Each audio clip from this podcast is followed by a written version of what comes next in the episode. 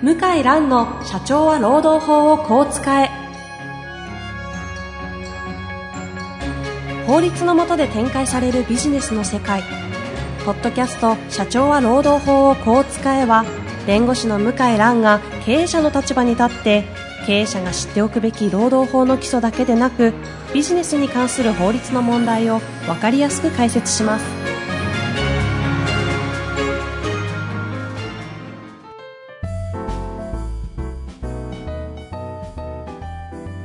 こんにちは、遠藤和樹です。向井蘭の社長は労働法をこう使え。向井さん本日もよろしくお願いいたします。はい、よろしくお願いします。今日も、今日も、今日は、ん？声出てますね。ありがとうございます。今日は、はいえー日曜日ですか、はい。日曜日です。相談が2件あって、え午前中ー、ではい。声が出てます。あ、だいぶ喋ってきたんですね。だいぶ喋りました。公演ではなくて、公演ではなくて、あ相談2件。はい。そうだったんですね。はいまあ、からの収録ということで、早速やっていきたいと思います。はい。えっ、と、今日のご質問、えー来ておりますのでご紹介していきます。はい。すごいシンプルな質問ですね。はい。えー産休産後の職場復帰において、復帰する女性の立場はどれだけ守らないといけないのでしょうか？はい。ということですね。ちょっと抽象的ないや、質問ででもおそらく言いたいことははい、よくわかって、ええ要するに、まあ今までバリバリ働いていた、例えば管理職として働いていたんだけど、お子さんを産んえでえ、はい。1年半ぐらいが経過してで、戻ってみたら、ちょっともう後輩が今までの、あの、その方のポジションにいて、で、ちょっと仕事もはい。昔のような仕事では、ちょっともうないと。で、えー肩書きは課長のままで、えーいいのか、それとも降格してもらって、はい。えー短時間勤務で仕事してもらうのがいいのか、うん。ですよね。この間、おそらく似たような事例で、はい。まさに今、向井先生がおっしゃったような感じで、バリバリ働いてた、まあ、管理職なのかわからないんですけども、活躍してた女性が、はい。産休とか育休でお休みされて、1年半後ぐらいに戻ってきたんだけど、はい。その間に他の子たちがいい感じで育って、はい。で、その子たちが活躍するので、はい。そまあ、会社としていい観点から言えば、はい。その復帰する方がいなくなくて、いなくなくても、はい。いい感じで会社が回る状態になっていたと。で、なるほど。その状況下において、まあ、ちょっと言い方あれですけど、もうその方がいなくても組織が回る状態になってて、はい人も育っててと。はい。この中で、この人をどういう立ち位置で戻さなきゃいけないのかみたいな話はね、ちょうどそうなんですよね。受けたことがあるんですけど、これや、これもどの会社も経験してると思うんで、まあ、よくあるのは、はいまあちょっともう管理職で短時間勤務はありえないだろう、みたいな。ちょっとうちの今までの前例にないよとかですね。うんそういう理由で、ちょっともう管理職降りて、短時間勤務で、はい。えー構わないから管理職降りて、ちょっと別の部署で働いてくれませんかみたいな。うん結構多いと、まあこれから増えると思うんですよね。まあ、言ってしまえば、職復帰後の降格ですよね。そう。で、これが適法かどうかっていうのは、うん実はまあぴったりの通達が以前もご紹介したかもしれないんですけど、ちょっと番号を言うとですね、はい平成27年、平成27年1月23日付、うんうんえー雇用の子、児童の G、発表の初うん。、はい。公 G 初、うんうんうん0123第1号。まあちょっとあの、お役所の投資番号の。通達の番号なんですけど、まあ、0123第1号。なんか引っ越し屋さんみたいですけど、まあ、踏み台が出てますが。0123第1号みたいですので、ええまあ、それで検索していただくと、詳しい通達が出るんですけど、これもちょっと長いんですけど、はい。改正雇用の分野における男女の均等な機会及び、あ、これもう僕も読むの大変ですよ。及び、待遇の確保等に関する法律の施行について、及び、育児休業、介護休業と、育児または介家族介護を行う労働者の福祉に関する法律の施行についての一部改正について。すごい。すごいよね。すごいタイトルの通達ですね。こんな、よく名前考えますね。というものが、はい。あ、これだ、ありました。ええ、あの3枚分ぐらいですねやはり今本当インターネットですぐ出てきますよね。はい。で、それで、これもね、またお役所と裁判所の判決の言葉が混ざってて、うんうん。すごくちょっとわかりづらいんですけど、はい簡単に言うと、辞める、や、辞めるじゃないや、休む前ですね。はい。休む前のポジション、あとは給料。うんうん。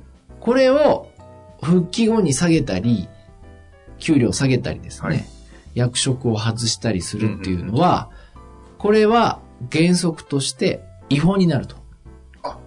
そっちなんですね。そう。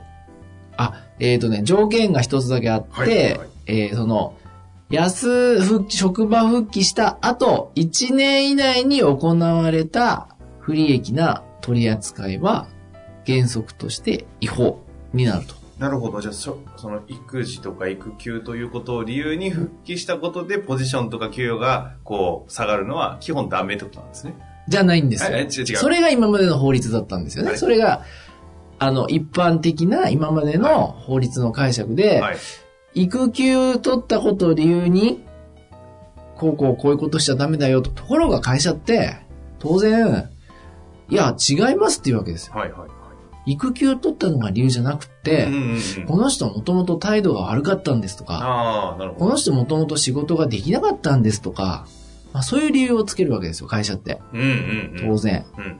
そうすると、いや、違いますと。こう、働いてる側の方で、私が育休取ったので、あの、女性従業員第1号でね、まあ今時少ないかもしれないけど、報復でしたんですよって。これを証明しないといけないんですよ、会社が。なるほど。なるほど。それ大変ですよね。会社って生き物じゃないし、何考えてるかって別に、あの、動物、人のね、気持ちすら内心はわからないのに、うん会社っていう目に見えない存在がどういう目的で何をしたかなんて証明するのはすごい難しいわけですよ。なるほど、なるほど。で、ですので、今までマタハラの訴訟とはか、起きても、そこがすごいハードルで、労働者側の結構弁護士さんとか苦労してたはずなんですよね。僕は逆側ですけどい。も。うんうんうん。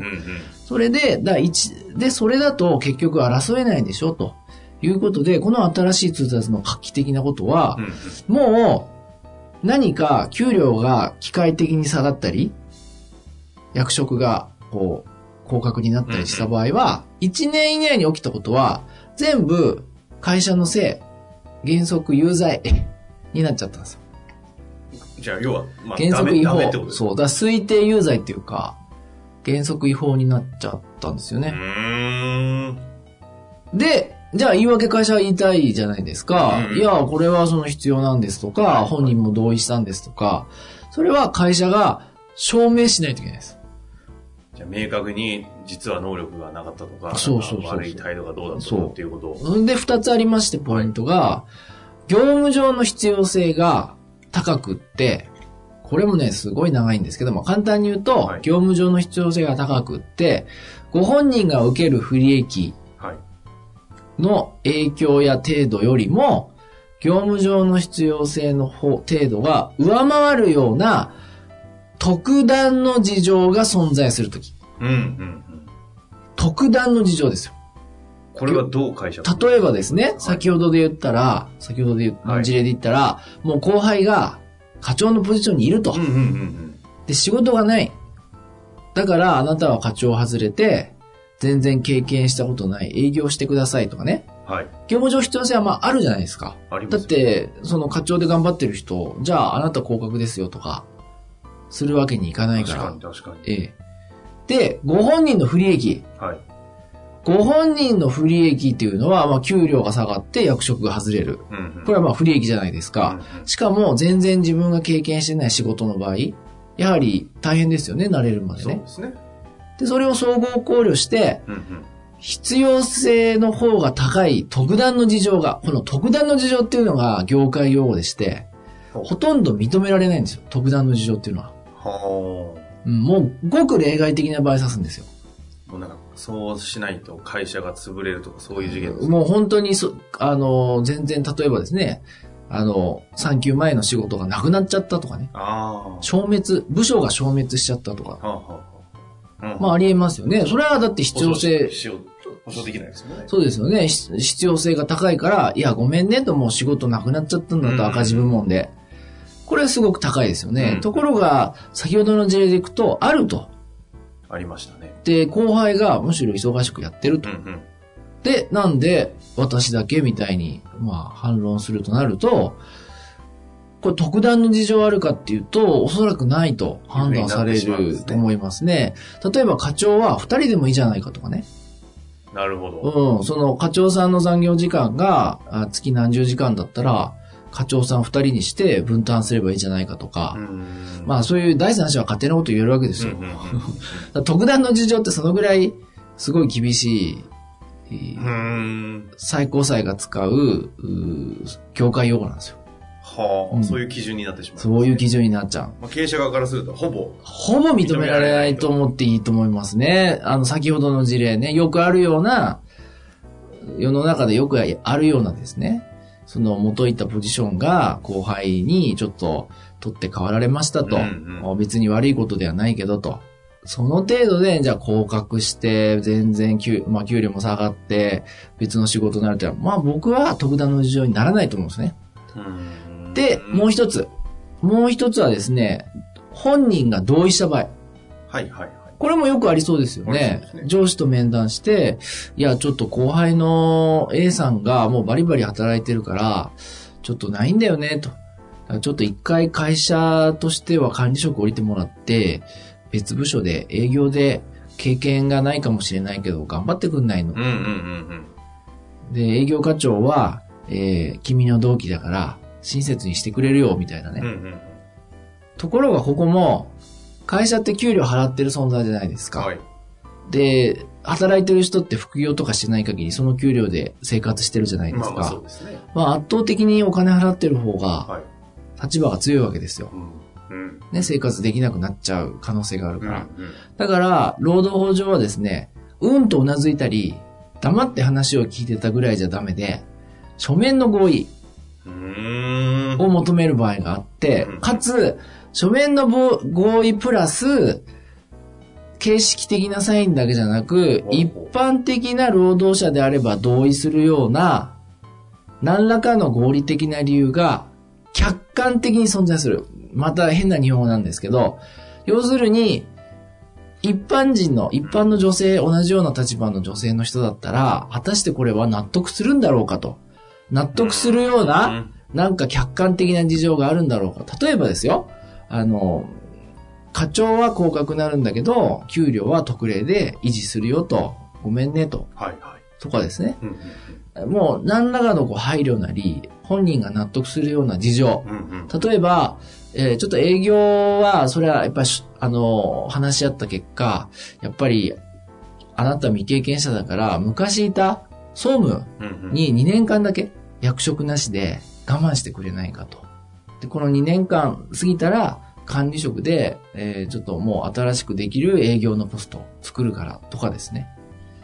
まあ、何らかのその、こう、会社側の配慮っていうのかな。それがない、あるかないかなんですけど、そんなんでやってないじゃないですか。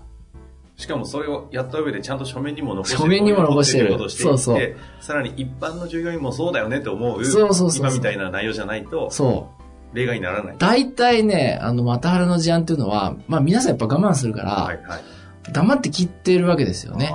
黙って聞いて、で、上司の人は一方的に喋ってるんだか知らないけど、うんまあ書面なんか当然取らないえで、えわかった？はい、じゃあよろしくね、みたいな軽い感じでこありそうでう、す。さっそうと去っていくわけですよね。えで、なんでこれが表面化するかっていうと、新しい部署で営業課長、同期の営業課長と反りが合わないと、うん同期だから。えうん。で、パワハラ受けてると。私嫌がらせ受けてるって、はいはい労働局とか第三者の弁護士さんに行った時に、いや、これあなたまた腹なんですよと、もともとこれ。これ我慢する必要ないんですよとう。んうん。こういう通達があるんですよってなると、もう一気に大騒ぎですよね。大きな会社だと。これ誰だとこのまた腹やったやつみたいな。はあ。え、また腹なんかやってないですよと。面談して納得してますよと。本人からしたら同意等だと思ってますよね。ところがその弁護士さんとか、まあ労働局からすると、私書面あるんですかと。うん何かその本人が納得するような事情があるんですかと。いや、ないけど黙って、うんってうなずいてましたよと。いや、本人は全然、あの、納得してない。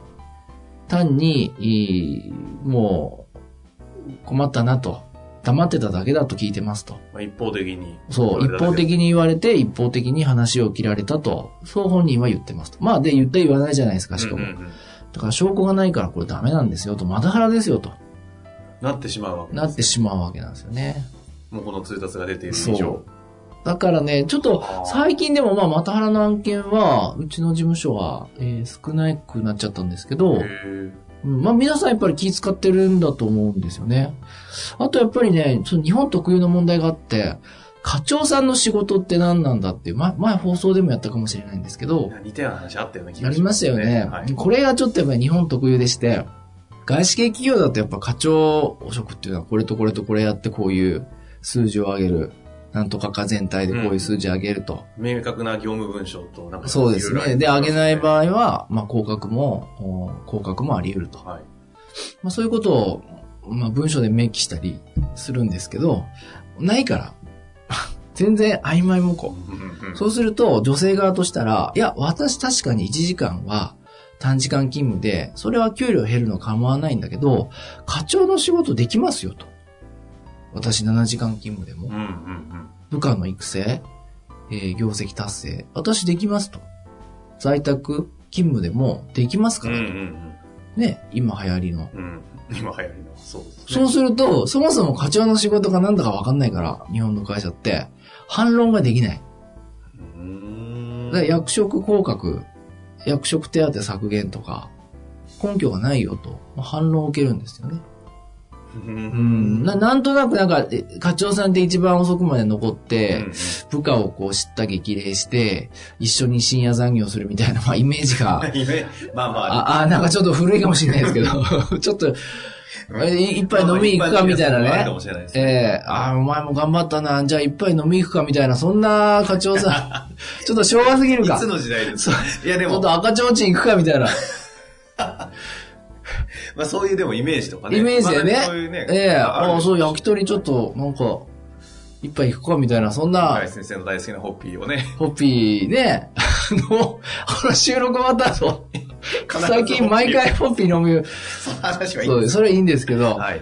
ななんかそんなイメージじゃないですか。はいなんか愚痴聞いて、話聞いて、はいなんか食事をおごって、じゃあ一緒に頑張ろうみたいな。うんちょっと古いですよね、でもね。うんまあ僕も含めてう、んまず。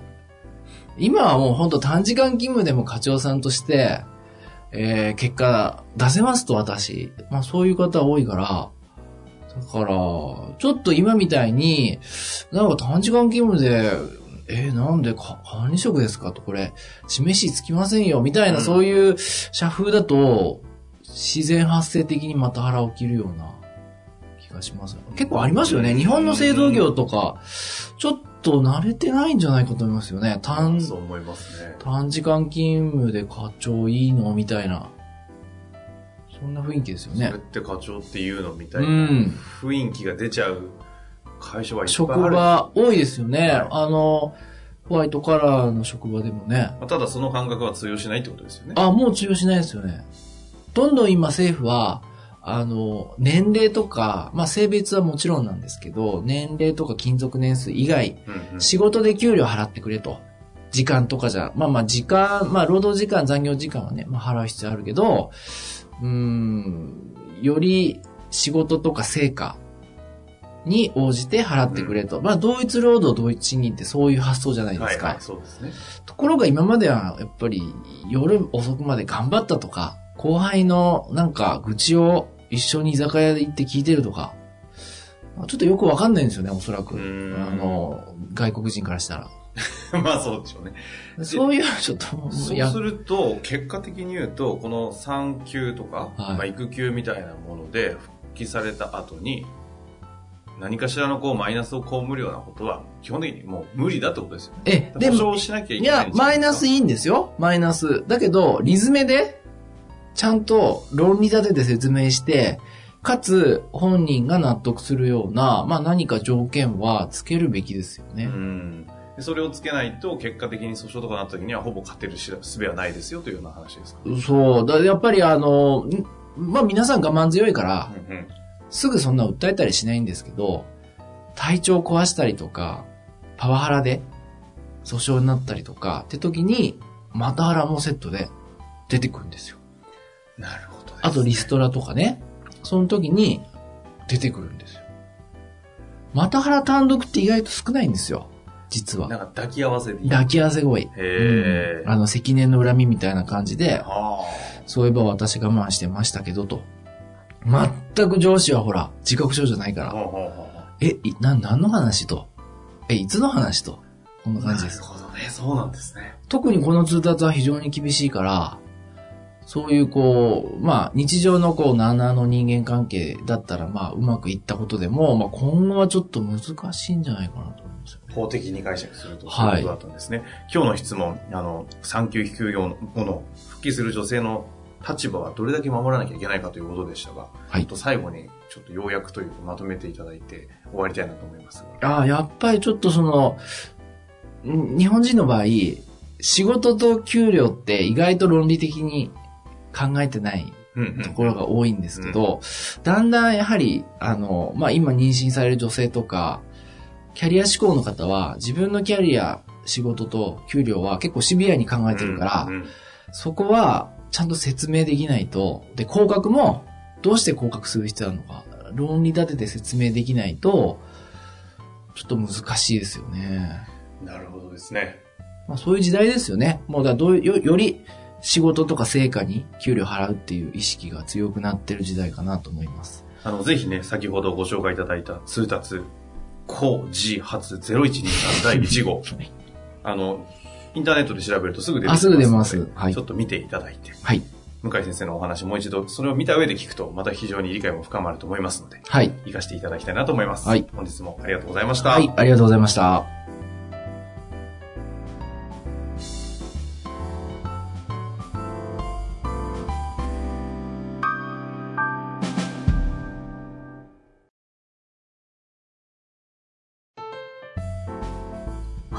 番組はいかがでしたか？